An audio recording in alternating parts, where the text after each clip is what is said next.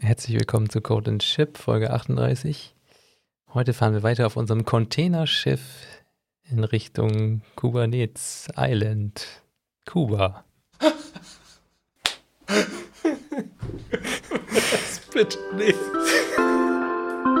Ich will, dass das, das muss reinkommen.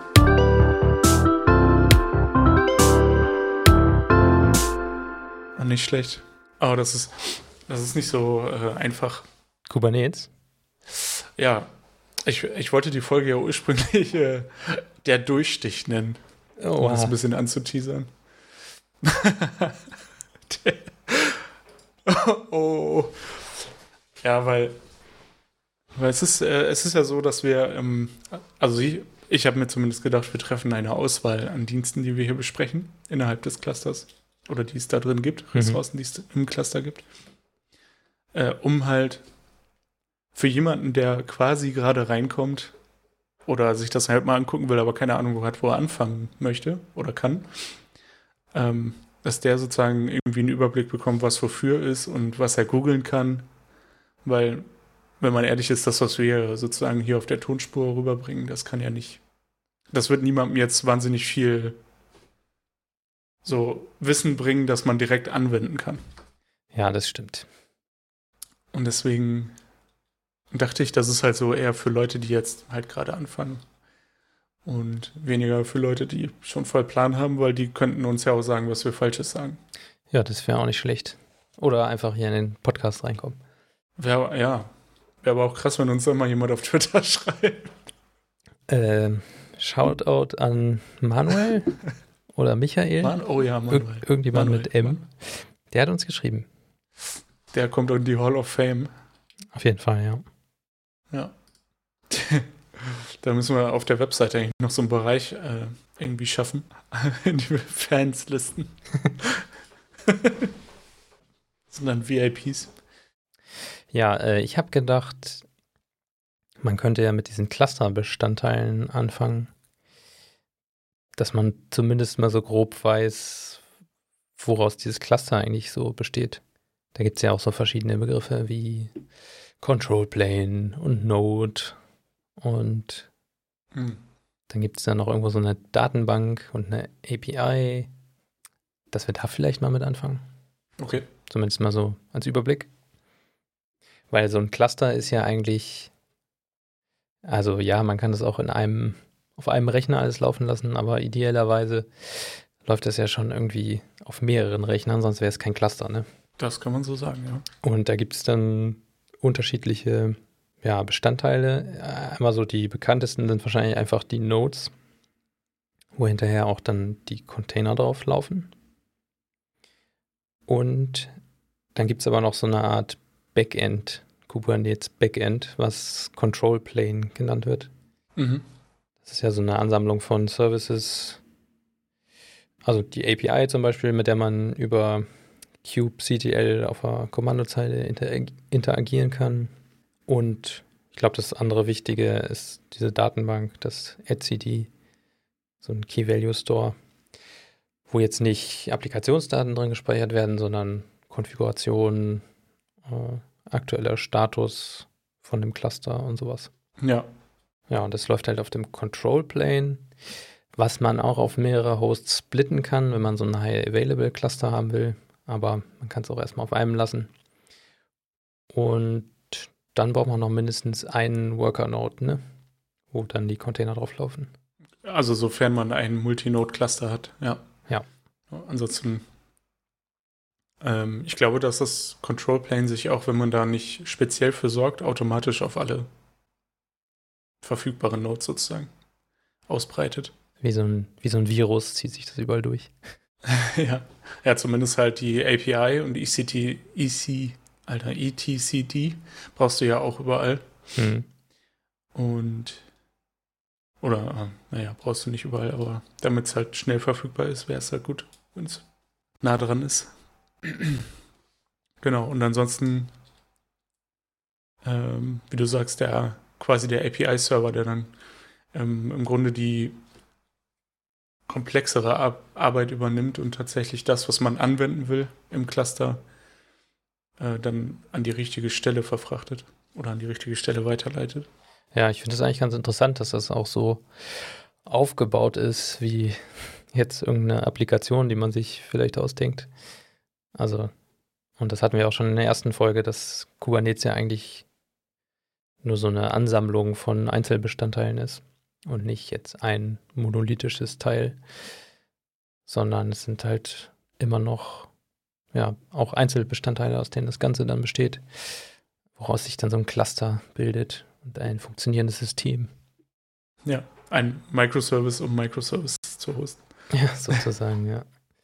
Genau, das sind so die Grundbestandteile. Da gibt es jetzt auch noch mehr, so wie ein Kube-Proxy und ein Scheduler, aber ich glaube, das ist für den Anfang auch erstmal zu viel, um da einzusteigen. Da müsste man jetzt erstmal so die High-Level-Bestandteile, glaube ich, reden. Wo du ja auch schon so eine Liste vorbereitet hast hier. ja, ich glaube, das, das Problem mit dem ganzen, also gerade mit diesen äh, einzelnen Bestandteilen, du sie jetzt auch gerade benannt hast, ist, dass man damit relativ spät erst in Verbindung, äh, wie sagt man das? Gott. In Berührung. Man kommt damit relativ spät in Berührung. Ja.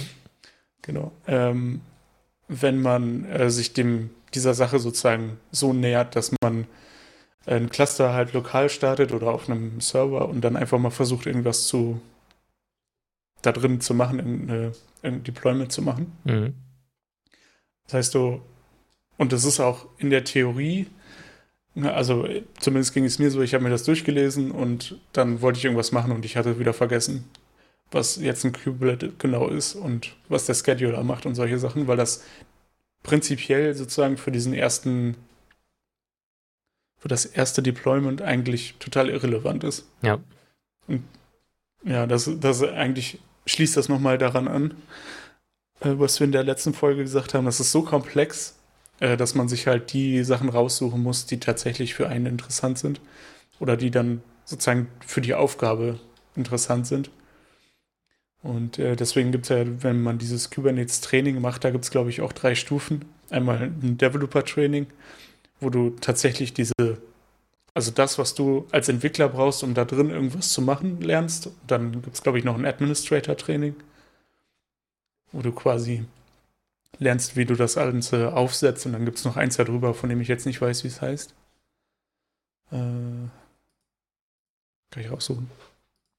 Ähm, jedenfalls ähm, denke ich, dass das halt in dieser Form auch so Sinn macht, dem sich quasi einfach zu nähern, indem man was da drin startet und dann guckt, was man eigentlich, also wo quasi die Blocker sind. Ähm, so versuche ich das zumindest meistens. Hm.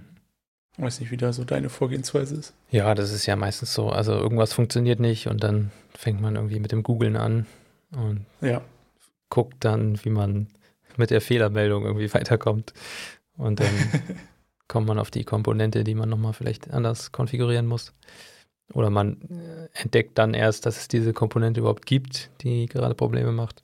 Das ist, glaube ich, so ein gängiger Workflow einfach als äh, Tüftler und Entwickler. ja. Naja, es gibt ja, glaube ich, auch Leute, die sich so von außen nach innen dieser Sache näher, äh, äh, annähern. Ne? Ja, stimmt.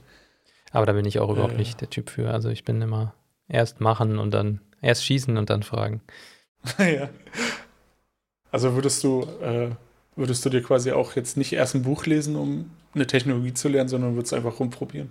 Ja, genau. Und dann vielleicht möglicherweise ein Buch kaufen? Also Buch stellvertretend für alles, was man sich irgendwie kaufen kann. Kurs und solche Sachen. Ja, ja, genau. Also mich machen solche, vor allem YouTube-Tutorials, machen mich immer wahnsinnig, weil ich da drin mhm. nicht suchen kann und nicht das finde, was ich brauche. Und ich bin dafür einfach zu ungeduldig. Ja. Ja, und dann mache ich das einfach so eigentlich rückwärts lernen. ja. Aber da ist ja jeder unterschiedlich. Also klar, man kann sich das auch vorher alles durchlesen. Aber da hat, kennt man halt meistens nur die Theorie und dann hast du ja trotzdem noch keine Command-Line-Skills oder weißt immer noch nicht, wie man kubectl unbedingt bedient. Wenn das jetzt nicht so eine, ja, wenn es so eine Hands-on-Tutorial äh, ist, klar, dann ist es auch irgendwie mit dabei. Aber wenn man mhm. sich die reine Theorie nur reinzieht, ist es ja meistens nicht so auf dem Level. Das stimmt, ja. Okay, also hm, um sich dem Thema sozusagen zu nähern, ähm, wenn man jetzt von innen nach außen geht, sich die kleinste mögliche Einheit oder Ressource anschaut, die man in so einem Cluster erstellen kann, dann oder die in dem Cluster erstellt wird, ähm, dann können wir eigentlich mit dem Container anfangen. Und der Container ist im Grunde das, was man aus Docker oder Docker Compose schon kennt. Quasi einfach eine Umgebungs- äh, eine, also eine Laufzeitumgebung für eine Applikation, welche Art auch immer, die quasi einen Docker-Container ausführt oder einen auf Docker basierten Container. Denn seit äh, Kubernetes 1.2 wird da nicht mehr Docker benutzt als Runtime sozusagen, sondern äh, ein extra für Kubernetes geschriebene, eine extra für Kubernetes geschriebene Runtime, mhm. Ähm, die sich Container Runtime Interface nennt und die im Grunde das komplett abstrahiert, was, ähm, was Docker macht, weil die sich halt gedacht haben, wenn wir äh, also wir haben vorher immer Docker benutzt und Docker bietet halt sehr viele, sehr viele Möglichkeiten, aber das wurde eigentlich gar nicht richtig benutzt. Und letztendlich ähm, hat man immer um Docker herum arbeiten müssen in diesen, ähm, im, im, also in der Entwicklung mit Kubernetes. Und ähm, genau, in, insgesamt nutzt das aber natürlich dieselben, also dieselben Gegebenheiten sind dann sozusagen vorhanden, sodass man auch normale Docker-Images starten kann. Also da gibt es keinen Unterschied. Ja, Docker basiert ja auch nur irgendwie auf diesem Linux-Container-Format. Also ja. das ist in sich schon kompatibel dadurch, glaube ich. Ja, und genau, wenn man sich das überlegt, ist es ja eigentlich auch klar, weil Docker eigentlich nur eine API ist, ja. um mit dieser, mit dieser anderen API zu sprechen. Also es nimmt einem nur einige Sachen ab. Genau, und der, um nochmal auf den Container zu kommen, der Container ist sozusagen dann das, was tatsächlich auf einem äh, auf einem Node oder so, also der tatsächliche, die tatsächliche Ressource, die dann da ausgeführt wird. Ja, da passiert dann, also da läuft dann zum Beispiel irgendeine Anwendung, eine, ja, ein Backend oder eine API von einem irgendwas, was man implementiert hat als Entwickler. Genau. Aber genau, aber worauf ich eigentlich initial hinaus wollte, der Container kann man nicht selber oder es macht eigentlich keinen Sinn, einen Container einzeln zu deployen. Das hm. geht meines Wissens auch gar nicht. Bin mir jetzt tatsächlich unsicher, aber ich. Also man kann jetzt äh, nicht so. Hab's zumindest noch nie gemacht. So kubectl run äh, Hello World kann man zum Beispiel jetzt nicht direkt ausführen. Oder was meintest du damit? Genau, also ein Container gehört immer zu einem Pod, äh, wo wir sozusagen bei der zweiten Ressource sind, bei der etwas größeren Ressource, die dann ähm, quasi beschreibt, wie sich die Container verhalten sollen. Also ein Pod kann auch mehrere Container haben und diese Container teilen sich dann auch die Ressourcen, die dem Pod zur Verfügung stehen. Man kann in Kubernetes genauso wie in Docker Swarm oder wahrscheinlich auch in anderen Orchestrierungstools einstellen, wie viel CPU, wie viel RAM und so weiter ähm, zur Verfügung stehen für die für eine Ressource. Und alle Container innerhalb eines Pods werden dann quasi auf dem innerhalb derselben auf jeden Fall auf derselben Node und innerhalb desselben Ressourcenverwaltungsbereichs sozusagen ausgeführt. Das heißt, wenn man jetzt mehrere Anwendungen nebeneinander startet, immer innerhalb eines Pods und man hat die Memory restriktiert auf zu wenig Memory, äh, dann würden die quasi alle fehlen, weil, weil der Pod sozusagen sein Limit überstreitet. Mhm. Genau, und das ist eigentlich auch kein gängiger, gängiger Use Case. Also man startet eher nicht mehrere Container in einem Pod, da gibt es ein paar Ausnahmen, zum Beispiel, wenn man äh, mit, also relativ simple Ausnahme, wenn man mit äh, GitLab einen GitLab-Runner im Cluster hat und der baut da drin ähm, quasi eine Anwendung, dann startet der da drin so viele Pods, wie man Services definiert hat. Mhm. So, äh, so viele Container, wie man Services in dem GitLab CI-YAML definiert hat und so. Plus halt den Builder selber. Also in solchen Use Cases äh, also Macht das Sinn? So eine Pipeline ist ja auch nichts anderes als, sagen wir mal, eine Testumgebung. Und wenn man jetzt für irgendeinen Test, äh, einen Integrationstest noch eine Datenbank braucht, dann wird in diesem Pod noch einen Datenbankcontainer gestartet als Service. Genau, und Pods sind sozusagen dafür da, um die Anwendung tatsächlich voneinander zu unterscheiden. Also wenn du jetzt zwei, also sagen wir mal, du möchtest irgendwie, ähm, dass deine Anwendung zweimal im Cluster läuft, dann wirst du auch zwei Pods haben und nicht zwei Container. Äh, was ja logisch ist, weil du willst es dann eigentlich ja auch im besten Fall auf verschiedenen Nodes haben innerhalb des Clusters. Aber auf jeden Fall willst du, wenn die eine Anwendung stirbt, nicht, dass die andere auch stirbt. Und deswegen würde man sozusagen dann zwei Pods haben. Und da der Pod immer auf einen Node gebunden ist, hat man da dann die Trennung. Genau, und jetzt ist halt so ein bisschen die Frage, wie, also ein Pod könnte man wahrscheinlich erstellen, einfach eine Ressource im Cluster. Aber das ist eigentlich nicht cool, weil dann müsstest du ja, wenn du jetzt die Anwendung zweimal deployen willst, auch tatsächlich händisch zweimal diese Ressource, diesen Pod erstellen. Ja, das will man ja nicht. Das willst du nicht, genau. Und deswegen gibt es Deployments.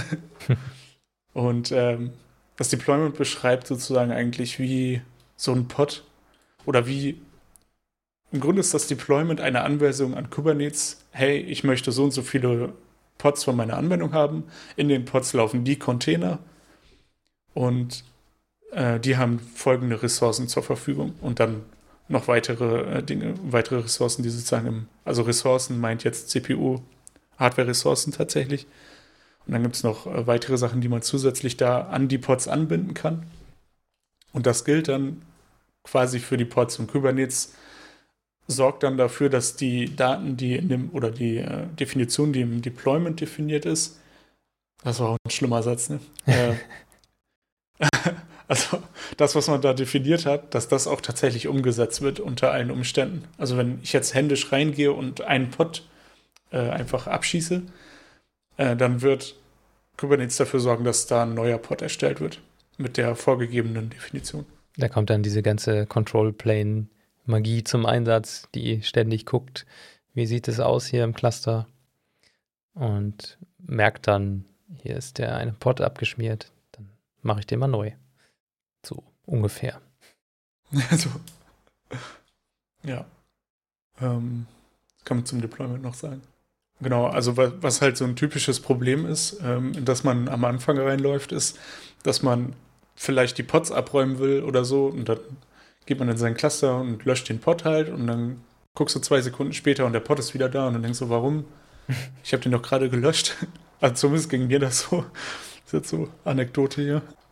Und ähm, da ist halt wichtig, dass man dafür sorgt, dass das Deployment gelöscht wird. Und dann werden die Pods automatisch abgeräumt. Also alles, was dann sozusagen an dem Deployment gehangen hat, äh, wird dann automatisch aus dem Cluster entfernt. Und wenn man dann darüber nachdenkt, äh, in, also alles, was man in Kubernetes reinpackt, sozusagen, da erstellst du immer eine Ressource. Mit der Kubernetes äh, CLI erstellst du immer eine Ressource. Und ähm, bei den Deployments ist das halt so, du erstellst das Deployment und das ist dann quasi eine Zustandsbeschreibung für, äh, für alles, was sozusagen da dran hängt. Um das nochmal so, ja, mhm. damit das dann so ausgeführt wird. Und ähm, jetzt aber die Frage, so eine Anwendung besteht ja nicht nur aus irgendeinem Image, sondern eigentlich habe ich auch immer irgendwie so ein bisschen Konfiguration, die da dran hängt. Oder irgendwelche Datenbankzugänge oder sowas. Und das will man ja auch nicht ins Image reinbacken oder ins Image reinbauen, sondern du willst es ja eigentlich von außen konfigurierbar machen. Du willst es ja vielleicht sogar mal ändern über die Zeit. Manche Leute munkeln ja sogar, dass man äh, sowas wie Passwort Passwörter rotieren müsste eigentlich mhm, in mhm. Production. vielleicht. Ähm, ja, besser wäre es vielleicht, ja. auch wenn es keiner macht. Ähm, und dafür gibt es dann Config-Maps und Secrets. Also eine, eine Config-Map ist eigentlich nichts anderes als quasi ein Set von Umgebungsvariablen. Da kann man auch andere Sachen reinspeichern. Man kann da auch Dateien reinpacken äh, in so eine Config-Map. Das ist im Grunde so ein Key-Value-Store, nicht wirklich, aber es ist so ein Key-Value-Ding dass du in dein, in dein Pod reinmappen kannst, beziehungsweise das dann in den Container gemappt wird. Und dann kannst du darauf zugreifen, als wäre es eine Umgebungsvariable. Und das gilt quasi für eine Config-Map genauso wie für Secrets, nur dass bei den Secrets, äh, also Secrets sind halt dafür da, um irgendwie Passwörter zu speichern, äh, Passwörter zu in, den, in deine Ressource zu übergeben oder auch äh, ja, andere Zugänge, die halt nicht ähm, im Klartext im Cluster zu sehen sein sollen. Mhm. Und die werden dann quasi im Standardfall sozusagen, glaube ich, Base 64 verschlüsselt, was jetzt keine, also verschlüsselt in Anführungszeichen, ja. aber äh, Base 64 encoded. Und ähm, aber für den, also als Anwendung musst du das dann nicht wieder ent, äh, decoden, mhm. äh, sondern ähm, das macht dann Kubernetes sozusagen für dich. Ist im Grunde nur dafür da, dass du nicht einfach das Secret auslesen kannst, äh, sondern ja, ist halt nicht im Klartext. Ja. Derjenige, der auf das, also es ist jetzt nicht dafür da, um sozusagen geheime Daten tatsächlich zu übergeben, weil derjenige, der Cluster-Zugriff hat, der wird diese Werte sowieso auslesen können. Hm. Egal wie die verschlüsselt sind. Ne? Also ich weiß nicht, ob es da noch andere Methoden gibt, aber letztendlich, wenn du im Cluster bist, hast du ja eh schon Zugriff. Ja. Ähm, da gibt es auch noch äh, andere Sachen, die man benutzen kann. Zum Beispiel kenne ich Vault, was mhm. dann nochmal so ein, so ein Subprozess ist, der deinen eigentlichen Prozess startet und diesem Subprozess bestimmte Secrets als äh, Umgebungsvariablen bereitstellt. Und wenn du aber so in dem Container bist, hast du gar nicht Zugriff auf diese Umgebungsvariablen, weil Vault nur deinem Binary die zur Verfügung stellt. Mhm. Benutzt ihr das oder? Also hast du damit Erfahrung? Äh, ja, aber nur auf Anwenderebene sozusagen. Ah, okay. Ja. Es ist relativ transparent. Also das eigentliche Problem ist dann, dass ähm, diese Secrets müssen ja irgendwo verwaltet werden und dann hat man da sozusagen den Zugriffsschutz und Leute, die Cluster Zugriff haben, haben dann natürlich keinen Zugriff auf diese Vault Secrets, sondern das muss man dann nochmal extra, was ja auch irgendwie Sinn der ganzen Sache ist, äh, muss das Ganze nochmal extra verwalten. Ja. Also kannst du theoretisch mehr Leuten Cluster Access geben, ohne deine Secrets nach außen zu geben. Genau, jetzt haben wir ein Deployment im Cluster und wir haben Config Maps und oder und oder Secrets da dran gehangen. Und jetzt ist der Pod aber in sich eigentlich im Cluster noch nicht so richtig zu erreichen, außer über die, äh, die genaue IP, die dann der Pod hat, sozusagen. Ähm, aber über die IP will man den eigentlich nicht erreichen, sondern du willst den über, am besten über eine, über eine Domain, über irgendwas erreichen, äh, selbst im Cluster. Und dafür ist sozusagen ein, dafür ist der Service da, der quasi den, den Pod im, oder die Pods, je nachdem wie viele man deployed hat, im Cluster load balanced. Das heißt, der Service bekommt einen DNS-Eintrag im, im Cluster von CoreDNS und bekommt auch eine feste IP. Und dann kann ich quasi definieren, welche Pods diese, für diese, also für welche Pods dieser Service ist. Und äh, definiere dann auch, welchen Port im Pod der Service quasi erreichbar machen muss für mich. Und dann kann ich, äh, wenn ich den Service jetzt My Super Service nenne, dann kann ich quasi von einem anderen von irgendeinem Pod im, im Cluster diesen äh, Service aufrufen und zum Beispiel über HTTP My Super Service und dann den Port quasi zugreifen. Ich glaube, es gibt es doch bei, ja, doch bei Docker Compose ist es ja auch schon so, dass diese DNS-Namen automatisch einem einer ja, Service-IP zugeordnet werden. Also man muss dann einfach nicht mehr mit den IP-Adressen rumhantieren, die sich ja auch eben ändern können. Und es ist automatisch geload balanced. Das heißt, für den, der den Aufruf startet, wenn ich jetzt irgendwas von My Super Service will, dann ist mir das ja egal, auf welchem Pod ich rauskomme. Gehe einfach davon aus, ich will mit diesem Service sprechen und muss mich halt nicht darum kümmern, wie ich den jetzt irgendwie erreiche. Ja.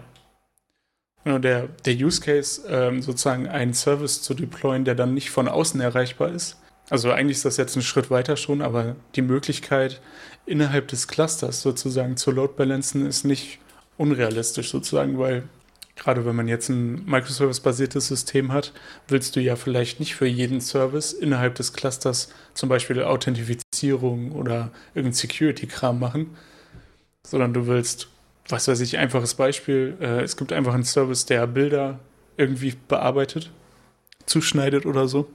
Und der soll halt von außen nicht, äh, nicht erreichbar sein, sondern nur für Services, die im Cluster sind. Und genau dann würde man sozusagen einfach nur äh, einen Service dazu deployen, der dann meinen Dienst quasi einfach load balanced und intern zur Verfügung stellt. Das heißt, alle, alle Services, die intern erreichbar sind, alle Pods sozusagen, können dann diesen Service aufrufen. Vielleicht als Randnotiz noch, man kann in so einem Cluster auch einen Namespace erzeugen und in vielen Tutorials wird das auch gemacht, um sozusagen den Tutorial-Inhalt äh, irgendwie zu bündeln in einem Namespace. Und weil man diesen Namespace dann auch insgesamt am Ende wieder abräumen kann. Und ich sage das deswegen jetzt, weil äh, wenn man jetzt einen Namespace hat, Example zum Beispiel, und ich deploy da einen Service rein und ich will das außerhalb von diesem Namespace dann diesen Service, äh, diesen Service bzw. die Pods dahinter erreichen, dann ist das nicht mehr my super service, sondern my super service.example. Also der Namespace wird quasi hinten hinter den Service angehangen als ähm, ja sozusagen als ähm, Top, wie sagt man? Top-Level-Domain sozusagen. Top-Level-Domain. genau, also du kannst quasi dann auch einen Service mehrfach in deinem Cluster haben in verschiedenen Namespaces. Genau, und jetzt sind wir immer noch gefangen in unserem Cluster. Wir können unseren Service immer noch nicht von außen erreichen. Und äh, obwohl wir so gerne wollen. Und dafür brauchen wir einen Ingress. Und der Ingress ist im Grunde nur dafür da, um HTTP und HTTPS-Traffic von außen in das Cluster zu leiten, an die Stelle, an die wir wollen. Typischerweise deployt man einen Ingress zu seinem, zu seinem äh, Service. Also man hat quasi ein Deployment, ein Service, einen Ingress für eine App am Ende, die dann laufen soll. Und je nachdem Config Maps und Secrets. Äh, man kann aber auch einen Ingress benutzen, äh, einen Ingress für mehrere äh, Anwendungen benutzen. Da gibt es verschiedene, auch verschiedene Möglichkeiten, wie man das einrichten kann. Also für so ein Testing-Cluster oder auch für tatsächlich ich sag mal, das kann man auch in Production benutzen, gibt es einen Nginx-Ingress, der halt ja nichts kostet, Open Source ist. Und ähm, der sorgt dann quasi dafür, je nachdem, welche Regeln ich in diesem Ingress definiere, ähm, dass Traffic zu äh, irgendeiner bestimmten Domain, die ich dann angeben kann, auf einen bestimmten Service gemappt wird. Und ich kann das auch, also ich kann auch eine Domain haben und anhand von Pass, äh, also Pfad, unterschieden äh, zu verschiedenen Services leiten. Also irgendwie ähm, example.com slash foo kann an Service foo gehen und example.com slash bar kann an Service.bar gehen. Äh, an Service bar gehen. So dass ich ähm, dadurch dann quasi die Möglichkeit habe, äh, zum Beispiel auch verschiedene Frontends auf einer Domain äh, anzuzeigen, ohne da jetzt irgendwie äh, rumhacken zu müssen. Also man hat es dann auf einer höheren Ebene schon getrennt, das Ganze, und muss nicht äh, in der eigenen Applikation das nochmal irgendwie trennen, sondern man kann das genau. also schon sehr weit außerhalb des eigentlichen Services äh, durch diesen Ingress das Pfad-Routing vornehmen, aber auch andere Domains ansprechen. Genau, theoretisch könntest du alle Dienste, die du in deinem Cluster hast, über einen Ingress laufen lassen. Ja, im Grunde ist das ja sowas wie ein wie ein Reverse-Proxy, ne? Ja, genau, ist eigentlich genau das. genau, aber also so wie ich es kenne, deployt man eigentlich einen Ingress pro Anwendung, um halt ähm, ja, dafür zu sorgen, dass die Regeln nicht so äh, miteinander in Verbindung kommen. Es, es gibt quasi immer einen Ingress-Controller, der macht dann tatsächlich die Arbeit und den gibt es auch als Pod im System. Also wenn man jetzt äh, ein Nginx Ingress benutzt, dann hat man einen Nginx Ingress Controller. Das war der Zungenbrecher. und ähm, der ist dann auch als Pod sichtbar und eigentlich auch als Deployment. Also je nachdem, wie man den deployed hat in seinem Cluster, kann man das dann sehen. Und äh, der bekommt nachher dann auch alle Regeln zugespielt. Das heißt, es läuft letztendlich über, ein, über eine Ressource im Cluster. Aber als Ingress-Ressource legt man in der Regel eine pro App an. Zumindest aktuell mein Wissensstand.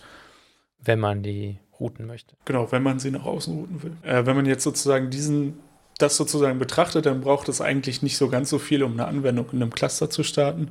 Man definiert ein Deployment, was dann Pods und Container startet.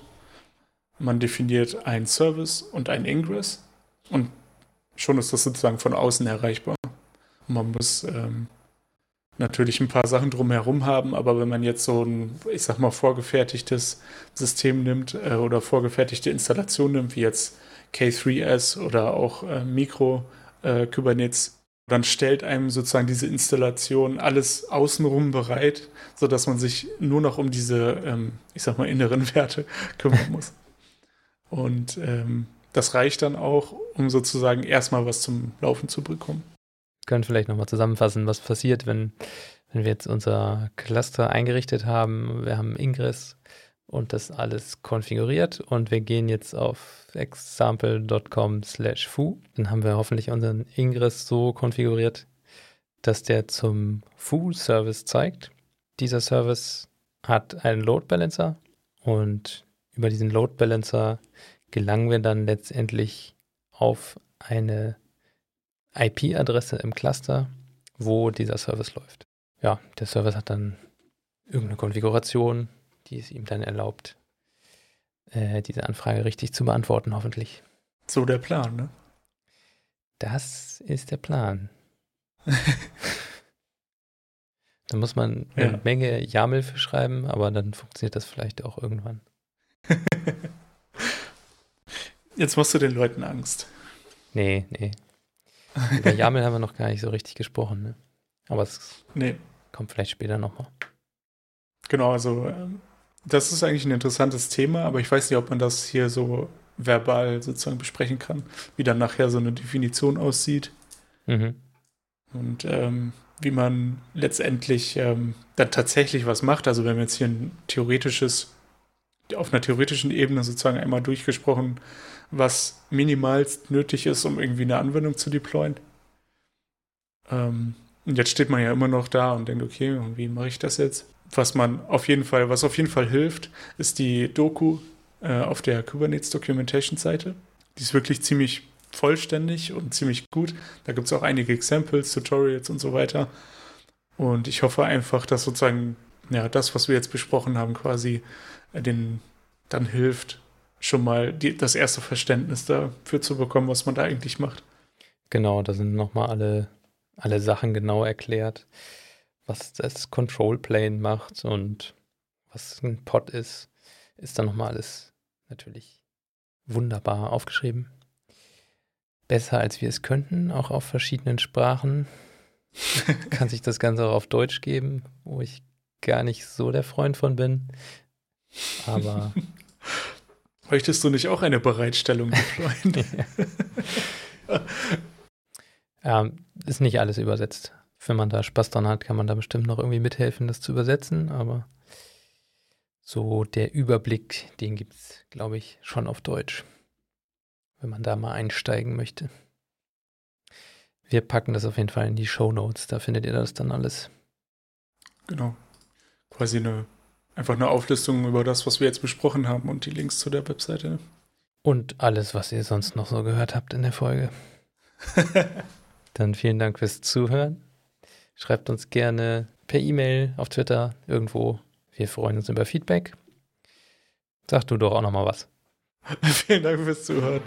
ähm, meldet euch bei uns, ähm, sagt uns, was wir falsch oder gut machen. Und damit bis zum nächsten Mal. Bis dann. Ciao. Cheers.